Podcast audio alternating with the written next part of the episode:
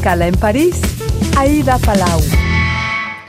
Bienvenidos a todos a este programa de Radio Francia Internacional y France 24. Recientemente 190 países adoptaron en la COP15 celebrada en Canadá un acuerdo en favor de la biodiversidad que incluye nuevos compromisos sobre el acceso y la participación de los beneficios económicos de los recursos genéticos de plantas y animales, un tema que divide al norte y al sur del planeta. Y para hablarnos de todo esto, hoy hace escala en París la abogada franco-peruana Patricia Cuba Sisler. Muchísimas gracias, Patricia, por estar con nosotros y bienvenida.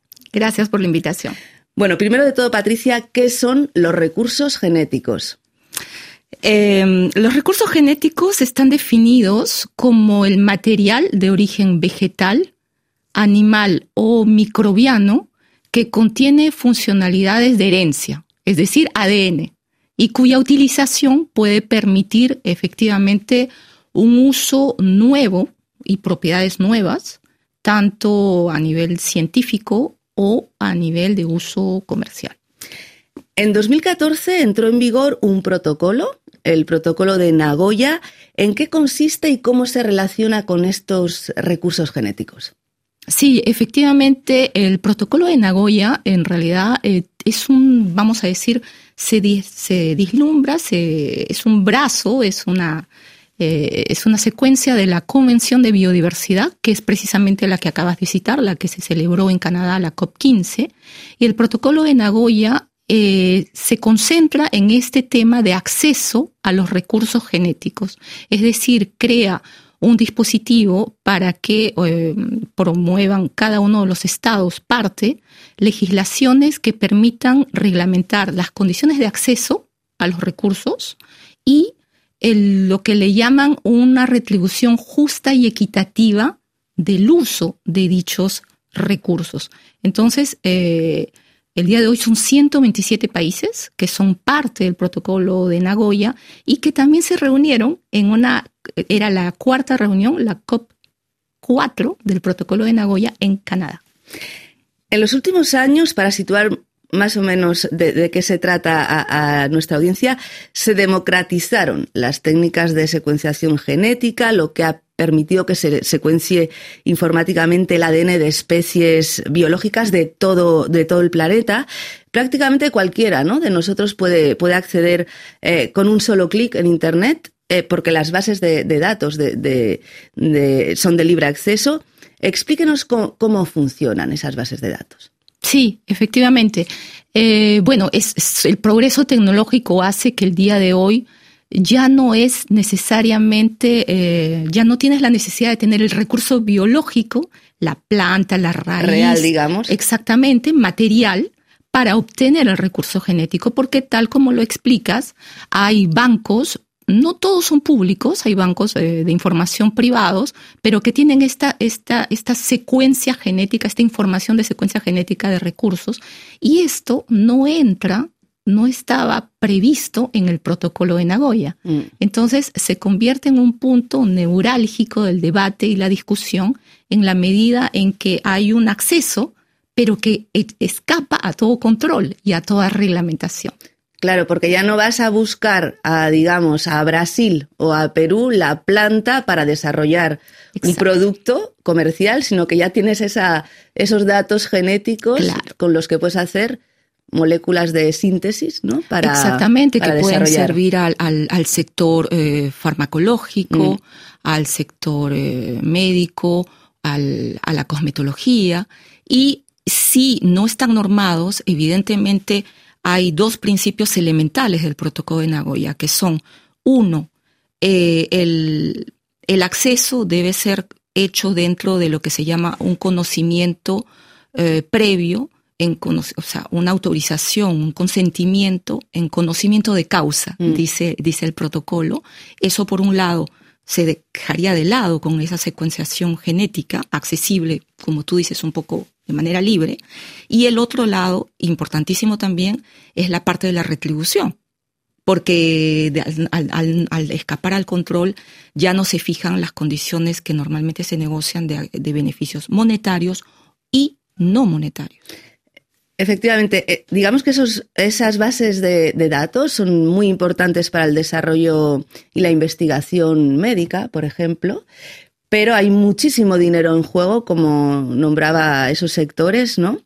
Em, ¿Se puede hacer pagar a estas empresas por acceder a esos datos o es muy complicado poner en práctica un mecanismo de, pago, de retribución para eh, que se compartan ¿no? esos beneficios. En realidad es precisamente el punto que se discutió en, Canadá eh, recientemente en diciembre, porque desde el 2016 las partes de la Convención de Biodiversidad estaban em, conscientes de esta problemática, de este, de este vacío.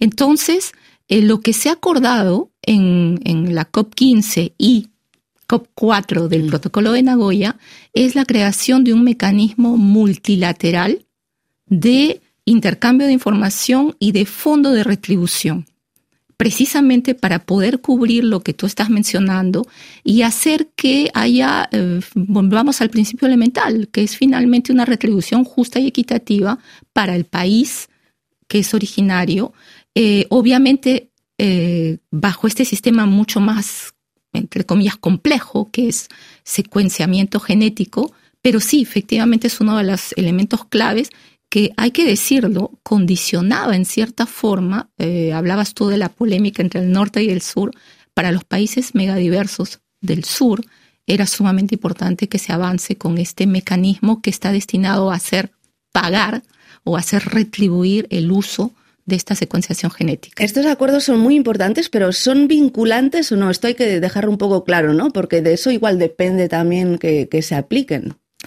Sí, bueno, aquí entramos en un tema ya, un debate más, más, más legal y más jurídico. Efectivamente, son, son vinculantes en la medida en que los estados ratifican, eh, bueno, firman el protocolo, lo ratifican y que luego ah, se adhieren por consecuencia a las reglas. Luego hay una declinación en reglamentación nacional y lo que es interesante de notar es que en América Latina los países que son parte del protocolo de Nagoya han instaurado una reglamentación ya desde varios años y están el día de hoy, en el 2023, muy, muy activos en reforzarla, en crear mecanismos mucho más eficaces.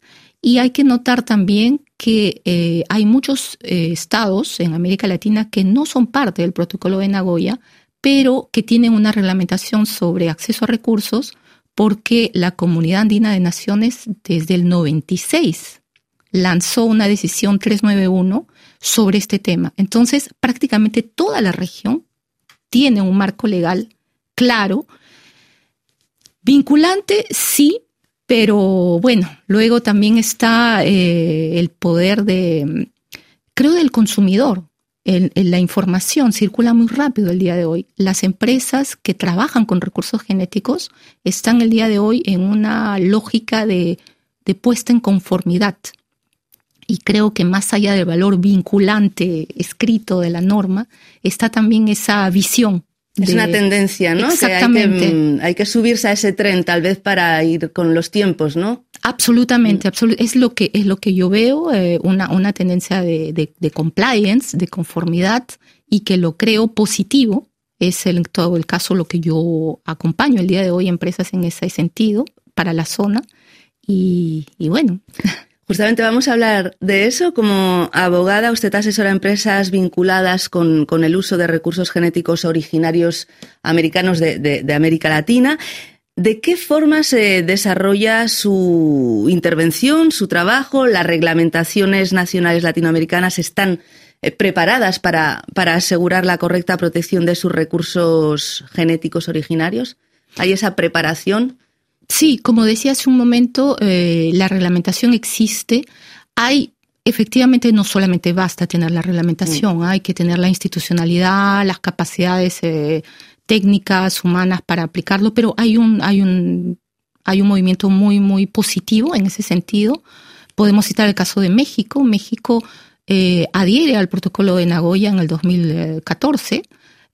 si bien es cierto, no tiene una ley central, pero tiene todo el aparato institucional, normativo para regular este tema y apenas hace un año, en enero, hace, un año, en enero pasado, promulgó una ley de protección de conocimientos tradicionales, que es un tema que va vinculado, porque eh, cuando decimos la retribución del uso de los recursos genéticos es una cosa, pero también hay una retribución por ese conocimiento milenario, tradicional, inherente al uso de tal o cual recurso genético que merece y que debe también ser protegido. Entonces, eh, sí, eh, mi país, Perú, también tiene un nuevo reglamento de julio del 2021 con bases mucho más claras, sólidas, procedimientos más claros.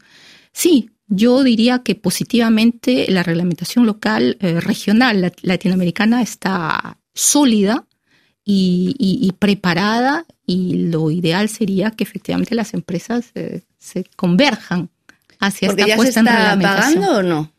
Sí, sí, o sea, el día de hoy hay em, lo interesante del protocolo y de la Convención de Biodiversidad es que hay una plataforma de intercambio de información, una página web, en donde cada estado parte al protocolo eh, informa y pone el número de contratos o de autorizaciones que ya dio, sea a fines de investigación o sea a fines comerciales. Y si tú ves, eh, efectivamente hay muchas autorizaciones que existen y que han tenido que ser objeto de una negociación. Es ahí como yo también intervengo entre la empresa y las autoridades locales para determinar las condiciones de acceso, las condiciones de retribución. Eh, generalmente se fija un 1% del, del, del beneficio neto de la, de la, del derecho propiamente intelectual o de las ventas eh, todo eso es un proceso largo, pero bien definido el día de hoy. ¿Y un 1% puede suponer mucho dinero? Puede suponer mucho dinero, definitivamente. Eh, en fin, eh, yo creo que el día de hoy, en todo caso, en mi experiencia personal, lo que yo veo en la región es autoridades que, si bien es cierto, y con a justo título, están muy preocupadas en el hacer respetar su reglamentación, están también muy abiertas al diálogo, a la, a la discusión em, de igual a igual. Al final, creo que tanto el utilizador, empresa, gana como el país que provee el recurso. Bueno, pues muchísimas gracias Patricia Cuba Sisler por haber estado con nosotros y por habernos aclarado todo esto. Muchísimas gracias y espero, bueno, que esa tendencia pues, pues siga, ¿no? para conseguir ese diálogo. Muchísimas gracias y muchas gracias a todos ustedes por habernos acompañado. Ya saben que también nos pueden seguir por internet en rfimundo.com y france24.com. Hasta pronto amigos.